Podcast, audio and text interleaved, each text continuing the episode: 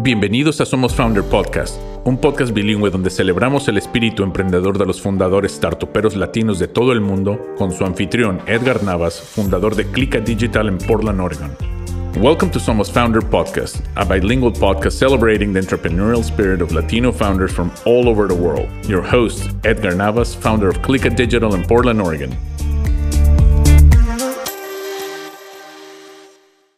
Hola, muy buenos días, bienvenidos a otro episodio más de Somos Founders Podcast. Les saluda Edgar Navas desde Portland, Oregon, fundador de Clica Digital.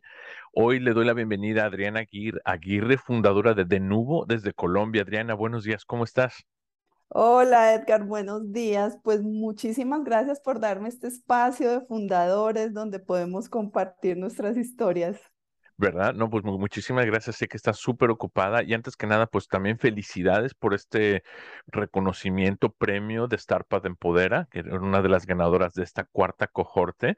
Eh, sé que tienen una labor tan, tan difícil de escoger a solamente 10 mujeres emprendedoras en, en y bueno, ahora en cuatro países.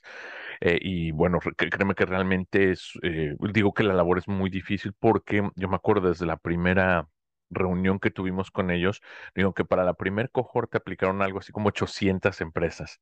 Entonces, y de 800 me decían, fue muy difícil escoger 10. Me dice, porque de esas 800, no sé, 500 hay, son que, que, dices, wow. Y de esas 500, pues nada más tenemos capacidad para 10. Así es que, pues muchas felicidades, Adriana. Y pues cuéntanos un poquito así de, qué es de nuevo, y te, pero también de dónde, queremos saber de dónde vienes y cómo naces este, ese espíritu emprendedor. Bueno, eh, pues Edgar, yo soy colombiana, nací en Bogotá y llevo 30 años trabajando en la industria de la tecnología. Okay. Siempre trabajando como en el tema corporativo, en grandes proyectos, en soluciones de tecnología como complejas, propietarias para empresas grandes con muchos recursos económicos, pero yo veía siempre que esto era un valor inmenso, la tecnología es un habilitador impresionante del éxito de las empresas. Entonces yo era parte de todos estos proyectos desde el tema financiero, como gerente financiera y también como, como PMO, gerente de proyecto, porque soy administradora de empresas con especialización en gerencia de proyectos. Entonces yo siempre participaba en diferentes roles en los proyectos, pero yo siempre pensé bueno, pero ¿por qué las empresas pymes, las empresas más pequeñas, no pueden tener acceso como a este valor, a estas tecnologías tan impresionantes, pero en su medida? Yo me imaginaba, porque también he sido emprendedora, he creado varias empresas, entonces uno sabe lo que uno sufre operativamente cuando arranca una empresa, que vienen los retos, los requisitos legales, los tributarios, los contables, los operativos, uno está lleno y estas herramientas uno dice, pues no, es que tienen gran valor y me da, sí que me darían una mano cuando estoy creando una empresa. Entonces yo venía pensándolo, pensándolo y un día decidí, voy a crear unas soluciones de este tipo al tamaño de la empresa pequeña, que sean fáciles, que sean automáticas, que sean económicas, que les habiliten también sus procesos para que sean más competitivos. Entonces, en el 2020 lo voy a hacer. Y me 2020. sí, Oye, pero tienes razón eso de, o sea, es un lente diferente, no haber trabajado con tanta experiencia en tecnología, pero del mundo empresarial donde tú, bueno, tú lo dijiste, ¿no? Hay presupuestos eh, relativamente más grandes que a, veces en los, en los que hay en una startup. Hay deadlines, o sea, hay un, y hay un equipo, ¿no? Entonces es como, eh, y, también yo me imagino, yo no, yo no he estado en esa parte, eh, es muy diferente porque tienes un rol muy asignado, muy determinado, ¿no? Donde también no, no, no, no, no metes las manos en muchas áreas cuando de este lado del, del, emprendimiento tienes que meterle, como tú dijiste, a, a, finanzas, a un poquito de legal, tienes que hacer de, de, todo un poco, ¿no? Sí, ese es uno de los grandes retos porque pues al final yo siempre, a pesar de haber creado empresas, yo siempre tenía mi equipo financiero, contable, marketing, operativo, todo. Y entonces cuando tú eres emprendedor, tú estás solo. O sea, tú empiezas con tu idea de negocio solo. El día uno eres tú y si tienes algún socio que te ayuda, pero ese es el gran reto y es un modelo de negocio totalmente diferente del uno desarrollar una idea en una empresa a desarrollarla en un startup. Es totalmente diferente y para mí esto ha sido una aventura. cambiar, aprender todo esto. Yo lo llamo crear empresa versión 2.0. okay. Porque yo creé empresa en la versión 1.0, pero era diferente. O sea, tú hacías tu, tu presentación, tú definías tu negocio, contratabas tu equipo, empezabas a conseguir clientes, ibas creciendo, haciendo todo. Entonces yo dije, bueno, yo lo sé hacer súper bien, yo conozco de todas las áreas, lo voy a hacer pero ese fue el primer gran portazo que me dio la vida porque cuando yo, yo vi, ya no se hacían las cosas de la misma forma. Cambió oh, mucho, o sea, cambió mucho el estilo de, para los emprendedores. Entonces yo dije, voy a empezar a mirar qué está haciendo la gente, cómo se crean las nuevas empresas.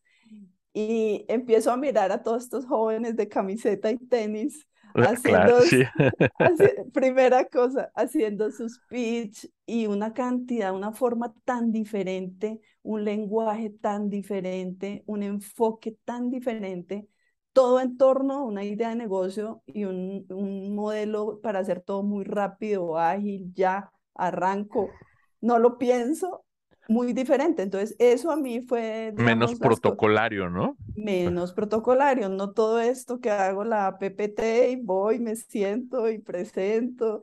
De, traje, o bueno, en, tu caso de vestido y todo así. No, no, es llegar así con camiseta hasta eso, yo hasta eso pensé cuando yo decía, no, o sea, me tocó ponerme los tenis y la camiseta y hablar diferente, Dios mío. un poquito salir de la, de la zona de confort, ¿no? De uno, ahorita que nosotros que somos un poco más, este, que tenemos más carrera, no iba a decir, somos un poquito más Exacto, sí, yo también tengo más historia, entonces también tiene uno sus protocolos que tiene que romper. Y era también el modelo de cómo voy, busco los clientes, cómo voy, busco al inversionista, todo cambió.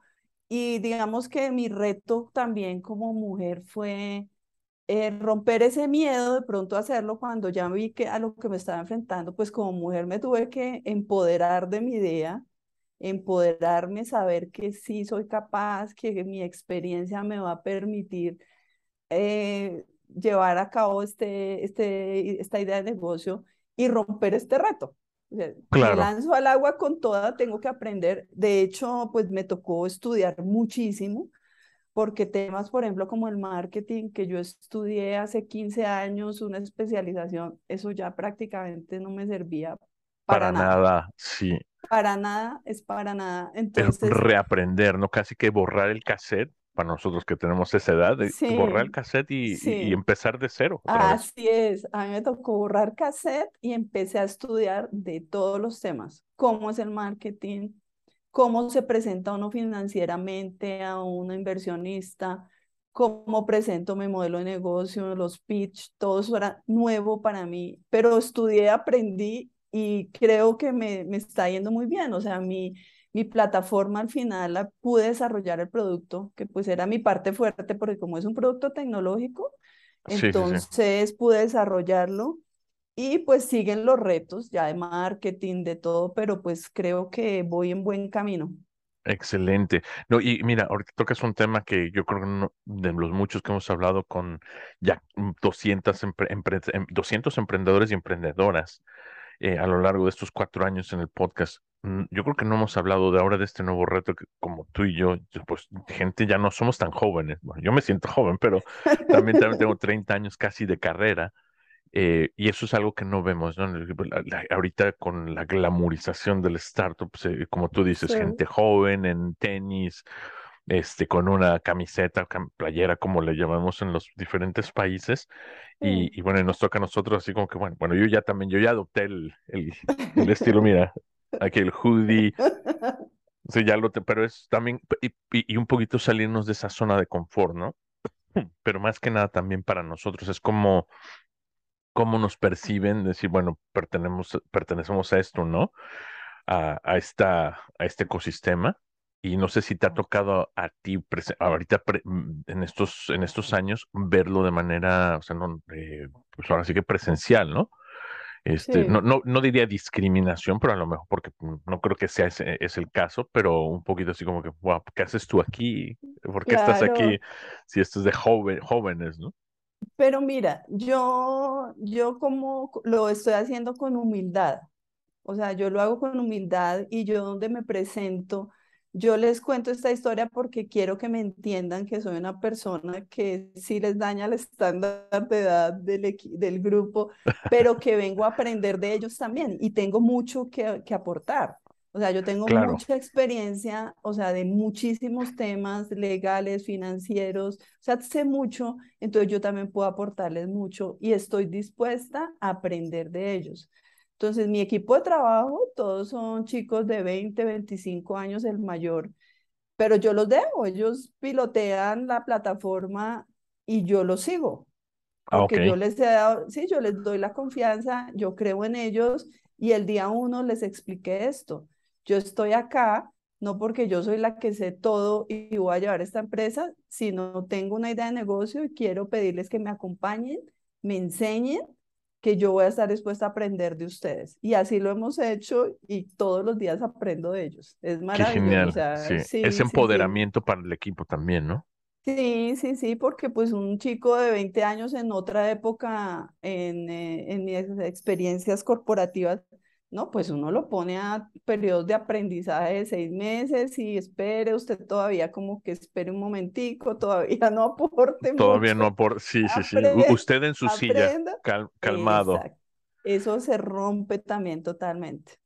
Wow, y, bueno, esto obviamente es un mundo diferente, ¿no? Es eh, para ellos, para nosotros. Y, y bueno, tú, tú, me dices que ahorita empezaste de nuevo en 2020, en, en plena pandemia o empezando la pandemia.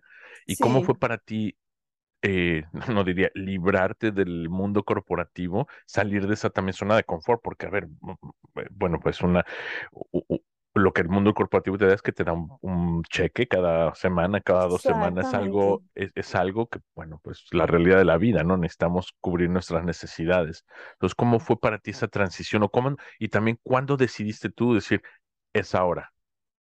Pues previamente a la pandemia yo ya me había retirado, estaba haciendo unos estudios y lo que hacía era que de manera freelance apoyaba algunos proyectos de tecnología, injerencia de proyectos y esto, pero pues viene la pandemia y eso se acabó, entonces me tuve que dedicar finalmente a pensar en mi idea de negocio. O sea, quiero llevar soluciones de tecnología a, a las pymes para transformarles sus negocios, pero ¿cómo voy a hacer eso? Suena lindo y divino, pero ¿cómo lo voy a hacer? ¿Cómo lo voy a materializar? ¿Qué producto voy a hacer? Entonces empecé a estudiar, ya a escribir, a hablar con gente, cómo, cómo cómo lo puedo hacer. Y digamos que esos meses me sirvieron, de esos meses de encierro me sirvieron para pensar y llegar y encontrar la forma de cómo iba a sacar mi primer producto. Ok. Entonces, digamos que cuando ya se empezaron a habilitar más cosas y todo, pues ya pude empezar a contratar el equipo porque ya tenía definido qué iba a hacer. ah, pues, Entonces, digamos que fue, fue un espacio que fue sano para mí, para mi idea para poder hacer todo ese autoestudio que tuve que hacer para poder eh, asumir este reto. Entonces creo que medio todo fue bueno porque si yo hubiera arrancado en una carrera, tal vez no hubiera tenido el tiempo de estudiar, de prepararme, de, como de pensar. Y enfocar, ¿no? Enfocar bien, bien. Sí. Entonces cuando ya empezaron, se habilitaron, pues eh, la pandemia cede un poco. Eh, conseguí mi equipo de desarrollo y empezamos a hacer el producto, una plataforma eh, en la nube que hace servicios de integración de aplicaciones para las pymes. Entonces, nuestro primer producto que ya tenemos en el mercado es un servicio que cuando un comerciante, este comerciante que quiere formalizar su operación o que es un emprendedor que está vendiendo por internet y que sus ventas suben y suben y suben. Entonces él empieza a poner sus tiendas en internet Shopify, PrestaShop, WooCommerce, Mercado Libre, WhatsApp, Facebook, empieza a vender por todos lados y se queda con una cantidad de información en la mano y el gobierno le está diciendo, usted tiene que hacer facturación electrónica, usted tiene que pagar impuestos, usted tiene que hacer, entonces... contabilidad en general, todo eso, ¿no? Entonces ocupaban muchísimos costos en grabar todas esas operaciones a mano en la contabilidad. Ok. Sí, o sea, vendieron 500, hicieron 500 ventas, siente alguien a grabar en la contabilidad. Entonces, en nuestra plataforma hacemos esa integración. Cuando se hace la venta en el e-commerce, automáticamente nosotros grabamos la operación en su sistema contable. Su factura de venta, su recibo de pago. Hacemos la sincronización del inventario a sus tiendas de e-commerce, que también era otro dolor muy. Sí, que no sabían que, o sea, si, sobre todo si vendían en multiverso, ¿no? En, Exacto, multicanal. multicanal, entonces, ¿cómo saben a ciencia cierta que hay? Entonces, pues digamos que nuestra integración permite esas actualizaciones también tenemos eh, que cuando se hace la venta se dispara la operación logística. Entonces encontramos nuestro primer producto que resuelve un dolor real y muy fuerte del comerciante. Y entonces es nuestro primer segmento que encontramos que ha probado nuestra plataforma y en realidad viene a solucionar ese gran reto y pues digamos es una satisfacción porque cumple como con la idea que yo tenía que apoyar el proceso del, del comerciante, del emprendedor, como de las empresas más pequeñitas, que en otra época pues pagar una integración de unas aplicaciones les hubiera costado un no, claro. de plata. Sí, sí, bueno, y tener todos porque más bien no había un sistema integral, era una infinidad de sistemas y eso, bueno, no nada más son los sistemas, es la gente que administra esos sistemas, ¿no?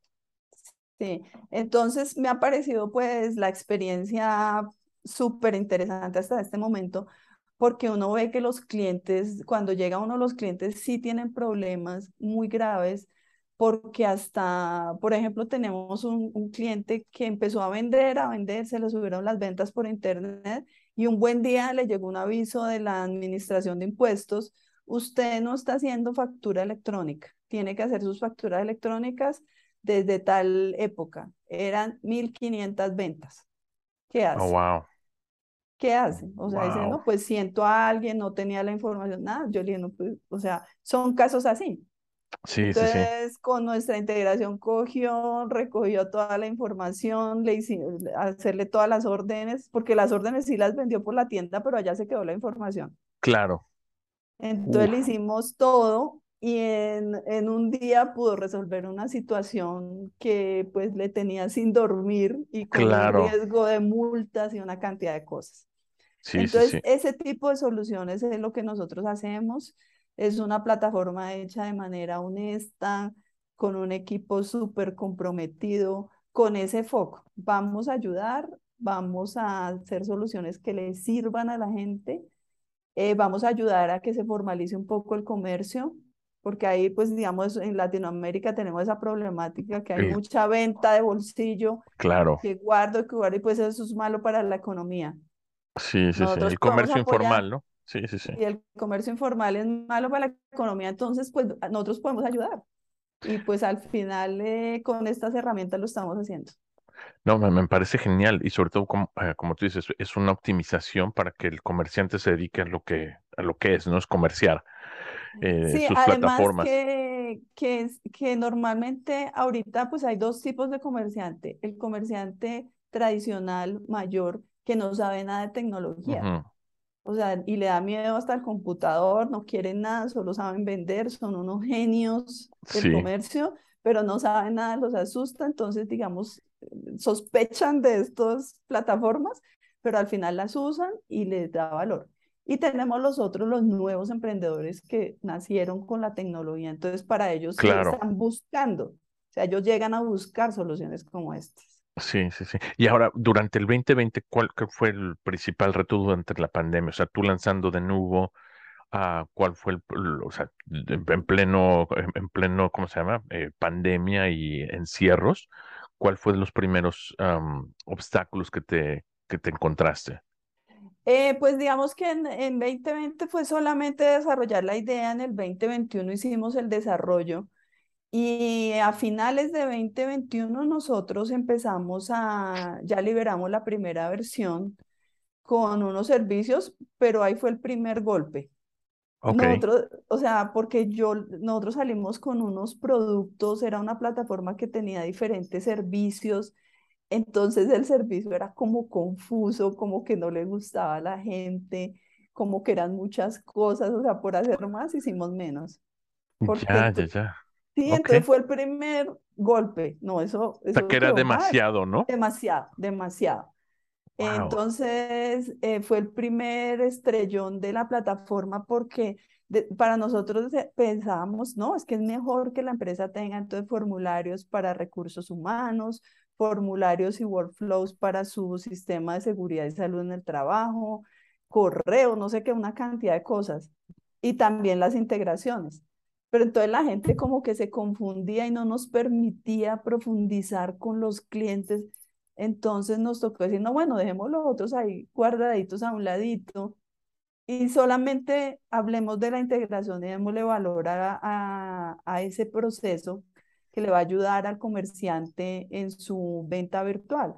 digamos, fue la forma como de salir salir al otro lado y empezar a conseguir clientes y pues y que empezaran a usar la plataforma, ¿no? Sí, exacto. Porque claro, nosotros lo que nos interesaba es que entrara la gente a la plataforma para probarla, retarla. Eh, entonces empezó a entrar gente a través de nuestro plan freemium. Digamos que también dentro de todo este tema de querer ayudar mm, a formalizar el comercio, también dijimos, hagamos un plan freemium porque queremos ayudar a la gente que está arrancando, como al emprendedor chiquitico que un día fuimos, que alguien venga y le diga, no, yo le hago eso y, se lo hago gratis. Claro. no le va a costar nada mientras usted crece, ahí puede estar cuando quiera. Cuando tenga más de 150 ventas al mes, pues ahí me paga el guito. sí. Pero entonces empezamos a, a, entrado y ha entrado gente con el plan freemium que nos ha permitido pues probar la plataforma, ir desarrollando nuevas integraciones y pues encontrándonos cosas nuevas en el mercado, más oportunidades que día a día nos están haciendo por todos lados. Wow, pero, e, esa es una buena experiencia. O sea, yo también no había escuchado de, de eh, siempre escuchamos la, la, la, frase menos es más a veces, ¿no? Este, pero no, no, no, no me había tocado en, esta, en, en este foro escuchar a alguien que decía, wow, empezamos con algo que era mucho y lo tuvimos que escalar hacia abajo, ¿no? O de escalar. Eh, para que la gente pudiera familiarizarse, tener, no sé, un, mejor uso de, de los uh, features básicos de la plataforma, ¿no? Y, y bueno, y, y, en ese, en, en, ese inter, como, bueno, otra vez estamos en medio de una pandemia, 2021, ¿Cómo ustedes salieron al mercado? ¿Cómo fue que empezaron a, captar esos clientes?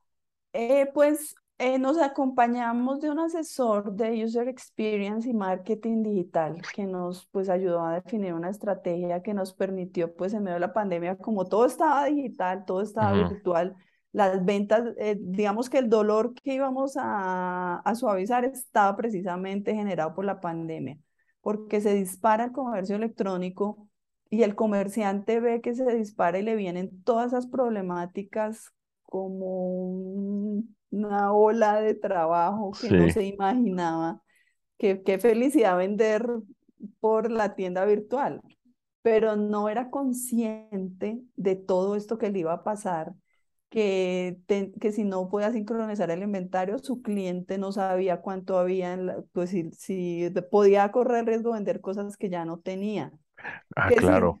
que si no cumplía con la factura, pues el cliente quedaba inconforme y la DIAN le estaba reclamando su facturación. Sí, sí, sí.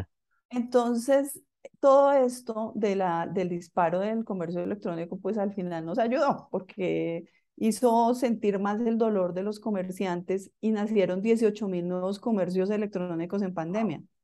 Solamente en Colombia, wow. En Colombia, 18 mil nuevos comercios electrónicos entonces esto era tiendas, Mercado Libre se disparó, todos se dispararon, pero con toda esta problemática alrededor. Sí, sí, Entonces nosotros pues pudimos aprovechar esto con marketing digital, arrancamos eh, con pues con poco presupuesto porque pues tú sabes que uno arranca, el, hacer el producto nos costó bastante, tener el equipo de desarrollo. Entonces en la medida que podíamos nos apalancamos a comercio digital y empezamos a conseguir clientes y por otra parte, yo empecé a hacer un trabajo de conseguir aliados. Mis aliados son las empresas a las que yo voy a integrar en mi plataforma. Ah, ya, ya, las mismas empresas como tú decías de Shopify, este, mi paquete, sí. Todos, eh, Sigo, Alegra, Logro. Entonces al principio un poquito difícil el mensaje de, bueno, pero ¿cómo así que, que vas a entrar a mi sistema? O sea, ¿cómo es? Entonces, pues, digamos, mientras que yo misma perfeccioné como el mensaje hacia ellos de dar confianza de cómo funcionaba y todo, eh, fue un proceso que viví de varios meses, pero a hoy es más la cantidad de alianzas que he podido desarrollar que el ancho de banda que tengo para desarrollar la integración. O sea, tengo que, digamos, este mes, por ejemplo, dijimos, paremos un poquito porque no podemos crear más expectativa cuando no tenemos el ancho de banda para desarrollar. Porque en medio de ese camino, o sea, esto es curiosísimo, el año pasado yo estaba comprando todo en Rappi. Entonces compré un regalo y dije, ah, bueno, pero yo podía integrar en mi plataforma a los comercios que venden cosas por Rappi. No pensé en los restaurantes, sino en los comercios. Dije, los comercios que venden con su contabilidad, les integro el sistema y empecé a conectarme con Rappi, me conecté, les pregunté y había un problema con el API. Entonces me dijeron, no con comercio, pero ¿por qué no empieza con restaurantes? Y yo, no, es que yo no quiero trabajar con esa línea de negocio y pasaron tres meses y volví y pregunté por lo de comercio. No, todavía no está, pero ¿por qué no trabaja con restaurantes? ok. Bueno, bueno, me está llegando un mensaje, lo voy a tomar. Tomé la opción de Rappi de hacer la integración del sistema POS que tienen los restaurantes con la plataforma de Rappi. ¿Por qué? Porque cuando una persona compra algo en la plataforma de Rappi, le llega al restaurante a través de una tableta o el celular del administrador o un computador o algo, y a veces es tanto el trabajo en el restaurante que ni ven las órdenes. Ok. O sea, ¿quién gestiona eso? Si entonces tienen Rappi, iFood, pedidos ya, tienen ah, muchas plataformas. Entonces yo le dije a Rappi, no, yo lo que puedo hacer es que su orden se la pongo directamente en su sistema, que es la que gestionan, donde los meseros ponen la orden, que se va automática a la, cocina. La que va a la cocina, sí. Exactamente. Ah. Entonces yo hago eso y resolvemos ese problema. Y le sincronizo el inventario también porque Rappi también tiene el mismo problema, que a veces la gente vende lo que no tiene. Entonces, pues se pierden órdenes, más servicio Descontento, claro. O sea, es una problemática gigante. Entonces me lancé a hacer la, la integración de Rappi. Estoy en eso. Eh, digamos que ya tenemos la primera versión con un sistema post de Medellín que tiene 600 restaurantes y estamos próximos, próximos a salir con esa integración que es un monstruo así de grande. Me imagino. Sí, sí, sí. Pero, así han llegado, así han llegado las oportunidades. Qué genial. Oye, y, bueno, a eso está solucionando problemas para otras eh, empresas también que en algún momento, ya ahorita son monstruos, no son unicornios, pero fueron startups. Eh, la semana pasada hablé con otra de tus compañías que estaba haciéndole exacta, bueno, no, no esto, pero también solucionando problemas para otras startups. Y eso es increíble porque se me, eh, vemos como, o sea, estas plataformas surgen para solucionar problemas o, o, o ver las oportunidades, ¿no? Pero siempre hay un nicho donde no se resuelve, ese mismo problema causa otro, ¿no? Como en este caso.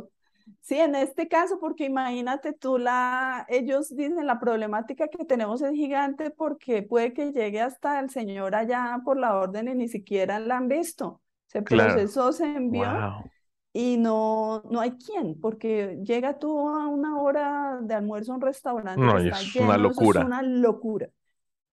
Sí, y llega el repartidor, o como le dicen en Colombia, no, no hay nada, ¿no? El Rappi, sí, no está, no está, exacto. Entonces, eso es un problema gigante. Y para el restaurante, imagínate cuando tienen cinco plataformas de domicilio. Uf, no, o sea, ¿quién gestiona eso, no?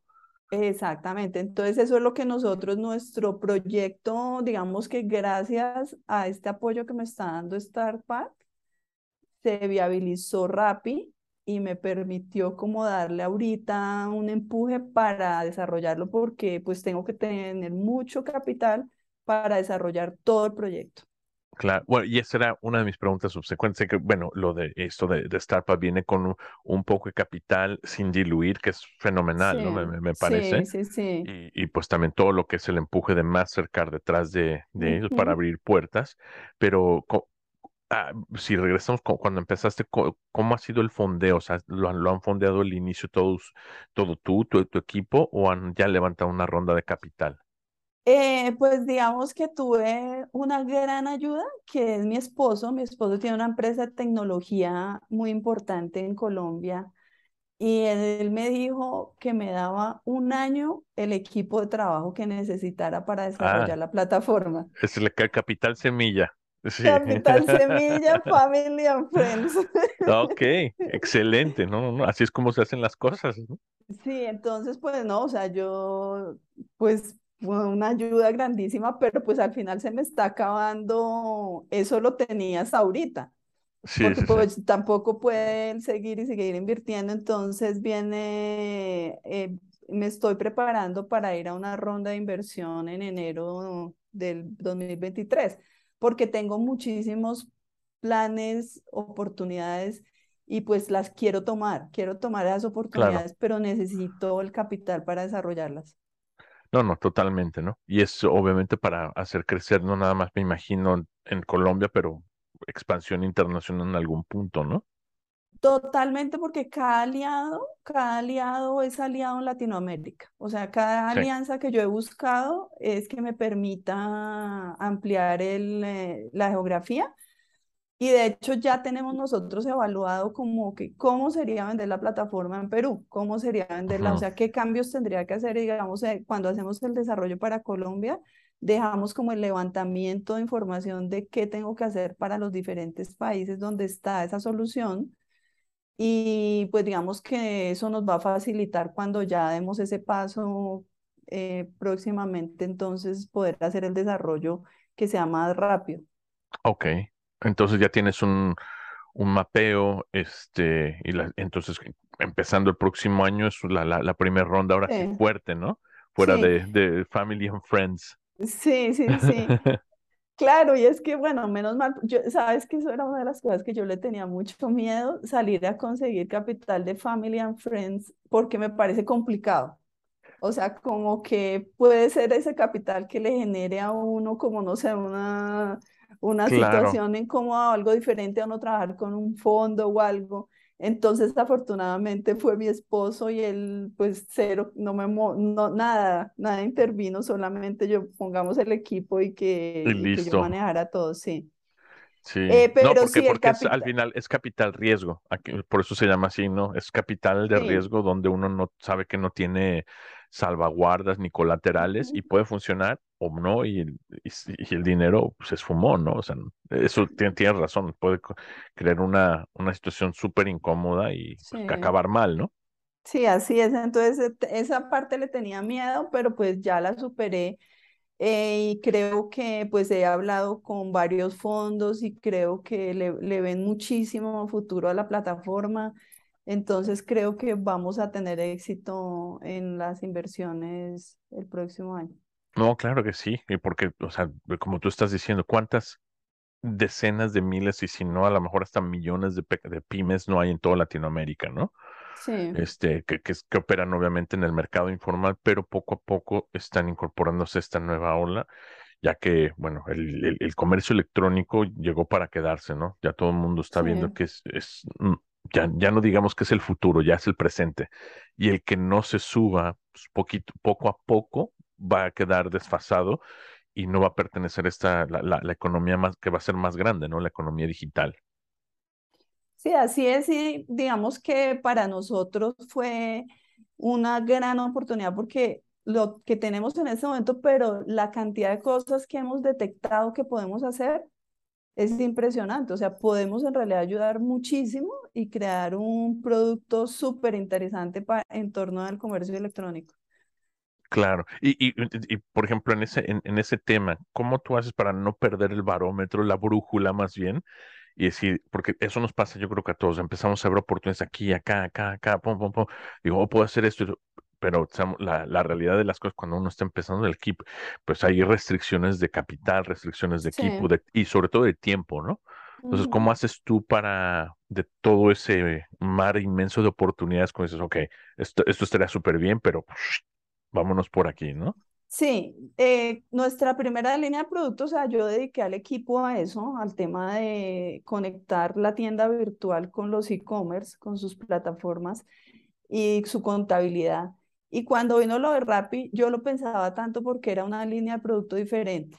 Entonces me tocó abrir un equipo nuevo, que por eso fue donde me vino a ayudar StarPath, porque pues ya estaba corta, como que tenía dudas y, y preocupaciones. Entonces eso me, me afianzó para que yo pudiera hacer mi otro equipo porque con cada, si viene, por ejemplo, otro e-commerce, yo lo pongo aquí en este equipo y ahí puedo crecer, escalar. Si viene otra plataforma de domicilio, la escalo con mi equipo de, de restaurantes. Pero tengo otras oportunidades que si no consigo capital y puedo abrir otro equipo, la voy a perder, voy a perder el bus porque eh, seguramente otro en un año ya lo va a hacer. Es verdad. Es de rapidez, o sea, yo necesito, tengo como el plan muy claro de lo que he podido identificar en el mercado pero como todo, o sea, si no lo hago rápido, si no que organizo la estructura de la empresa bien, pues otro lo va a hacer y pues ya después más competido, pero por ahora, digamos, el plan da que voy a poder desarrollar estos productos. Ok, no, pues es una buena, buena filosofía, tienes razón, porque a veces yo, yo creo que también pensamos que lo vamos a hacer todo, Mm. pero es, la restricción del tiempo, ¿no? Eso yo creo que es lo más difícil, incluso más que recursos, porque, bueno, recursos van y vienen, pero el tiempo no, y el tiempo se nos acaba como, como, como, eh, bueno, sobre todo en este mundo tan ágil, ¿no? De mm. probar qué funciona, qué no funciona, y, y qué, o quién hace, quién no hace. Mm.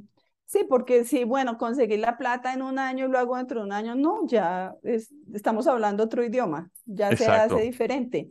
Y lo sé, lo sé y tengo, estoy mentalizada que estos son mis productos de hoy, pero puede que tenga que migrarlos, cambiarlos, porque pues cuando uno habla de tecnología estamos volando, entonces puede que nos vaya cambiando el producto y pues digamos que el equipo, esos equipos jóvenes como que tienen esa adrenalina y eso claro. están esos retos, entonces sabemos que puede pasar, o sea, en unos meses, así tengamos el capital, también nos toque migrar a otro tipo de servicios, ajustar nuestros servicios acordes como a la realidad del mundo en ese momento. No, no, no, esto fíjate, yo ayer en una reunión lo hablábamos, en, en, una junta directiva, en, una organización, gente mayor también y que no está acostumbrada a esto de la tecnología, ¿no? a la agilidad decir, bueno, si y testear y si no funciona, deshazte de él y, y, prueba algo que funciona, ¿no? O sea, no, no, no tenerle miedo a ese fracaso, por decirlo, ¿no? Si, si algo no funcionó es por algo, ¿no? Entonces ya tienes data y con esa data o vas para adelante o vas para atrás, pero si sigues cerrando, entonces sí es, este, eh, es, es, miedo colapsar, ¿no? Pero yo creo que también los jóvenes, claro, ya lo tienen en su DNA de querer estar haciendo esto, no funcionó, bueno, next, ¿no? ¿Qué es lo que sigue? A lo, a lo, mejor a nosotros nos cuesta un poquito más de trabajo el, el, querer ser un poco menos testarudo y no, esto ya cambió, mi idea era buena hace seis meses, ahorita ya no aplica, ¿no? Sí, así es. O sea, nosotros ya hemos vivido varios cambios así en, por ejemplo, con el servicio al cliente, yo dije, no, el modelo de soporte HelpDesk, todo es online, eso todo es automático, eh, la gente va sí. todo es así, montamos todo perfecto. Y bueno, y la gente, entonces empezó a entrar la gente y no entendían y preguntaban y repreguntaban. Y yo decía, pero bueno, ¿qué hacemos? Porque repreguntan y lo que ya está, no entienden los manuales, los videos, del nada. Entonces nos tocó cambiar la línea de soporte, enseguida nos salimos a llamar, a hablar con el cliente, a darle confianza, a explicarle si es el caso, vaya, siéntese con él y explíquele, o si no se nos van los clientes. Sí, sí, sí. Y e, entonces es una atención humana, ¿no? En vez de automatizada. Está todo automatizado, pero de ciertos clientes que yo te mencionaba, que son los que no saben de tecnología, que le tienen miedo, que no, que necesitan la solución, pero no se sienten cómodos con la tecnología, no los puedo dejar presos de una de un soporte automatizado. Claro, sí, porque tienes razón, eh, eh, se, aburren o dicen, no, esto no es para mí, y se van y mejor sigo haciendo lo que ya conozco, ¿no? Exactamente, es para ese grupo porque los que saben de tecnología no, ah, no les gusta hablar con nadie. No, no, chatear en mi teléfono, resuélveme ya ahorita y listo, no, no, es más, no quiero ni hablar, no quiero ni escucharte. Exactamente, así es, pero entonces se encuentra uno con cosas y tiene que maniobrar muy rápido para no, de, no perder el cliente también. Claro, no, no, no, eso es, y, y, lo vemos también aquí de este lado, en, eh, incluso en Estados Unidos, digo, muchas, em, muchas soluciones ahorita ya la mayoría no tienen soporte, todos en bots, e incluso a mí me, me fastidian, ¿no? Porque eh, no son perfectas, olvídate de ser perfectas, muchas de ellas no son ni funcionales.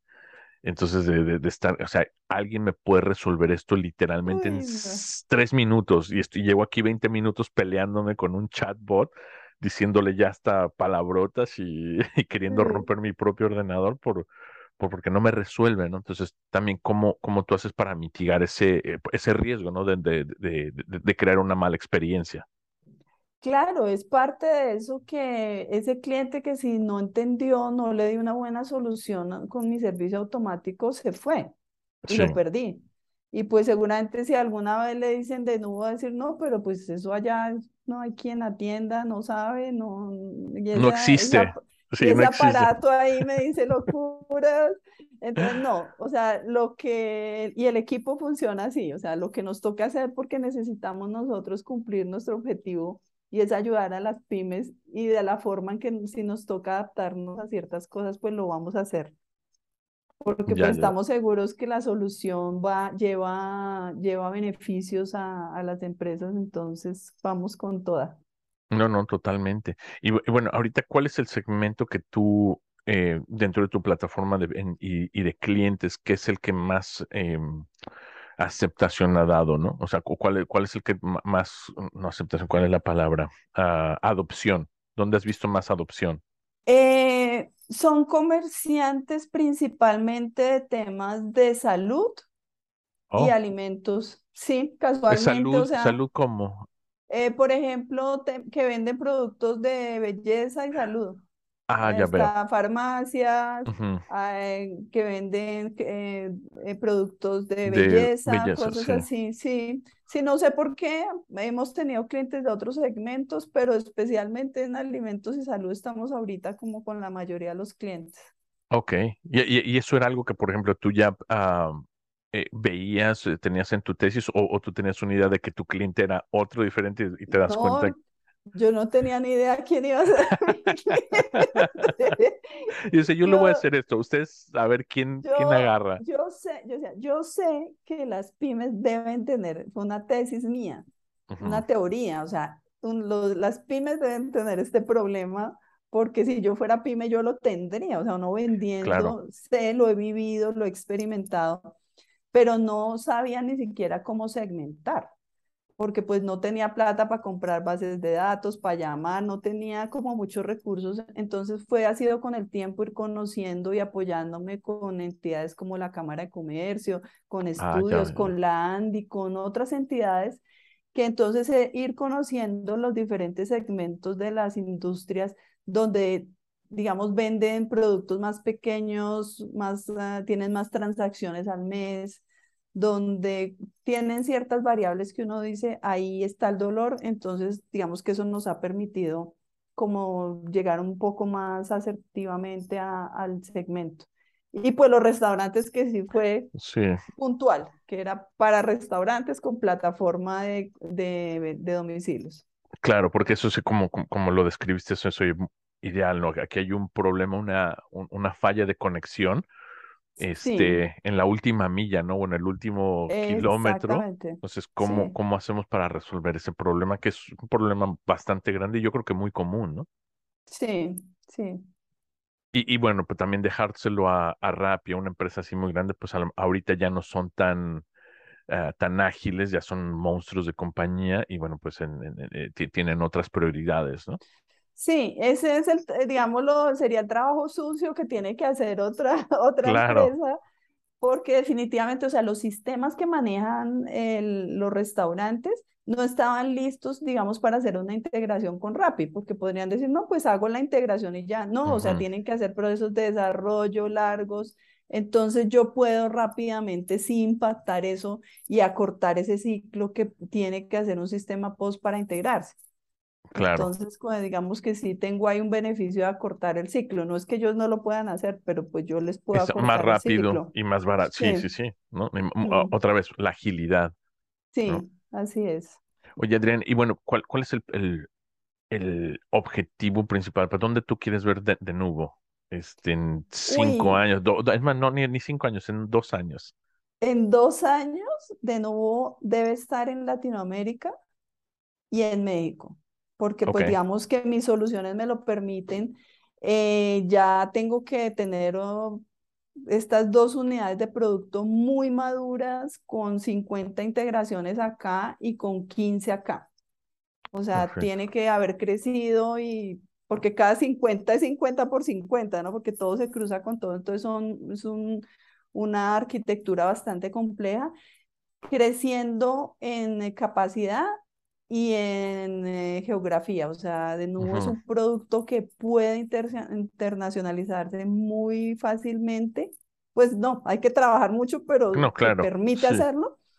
Eh, entonces, ese es mi plan, ese es mi plan, ir a un mercado grande y tener muchísimas soluciones, crecer y crecer y crecer en soluciones, que una pyme diga con de nuevo tengo todos mis canales de venta, mis procesos de ventas, de, facturación, logística, facturación, todo, hasta el B2B, sus compras, o sea, todo eso que yo logre darle una solución súper completa a las pymes. Y que las pymes se dediquen a hacer lo que ellas hacen. Exactamente. Lo que es, si es comida, ventas, lo que sea. Pero quítense todo lo que, lo que no les gusta hacer, que francamente es lo que no nos, o sea, todo lo que tú administrativo, contable, legal, o sea, eso yo no lo quiero ver, lo tengo que ver y quita mucho tiempo, ¿no? Entonces, o me concentro en eso o me concentro en lo otro. Sí, así es. Bueno, Adrián, ¿y, ahorita cómo podemos ayudar? además de, bueno, que no tenemos dinero, pero ¿cómo podemos contribuir? Eh, pues digamos, en este momento tiene tanto valor estos espacios como el que tú me estás dando, Edgar, porque es un producto que yo quiero que se conozca, que me den la oportunidad de presentarlo en los diferentes mercados que me den la oportunidad de presentarlo en las diferentes industrias y que yo pueda mostrar cómo eso puede beneficiar a los usuarios, cómo puede beneficiar a las empresas, cómo los hace más competitivos.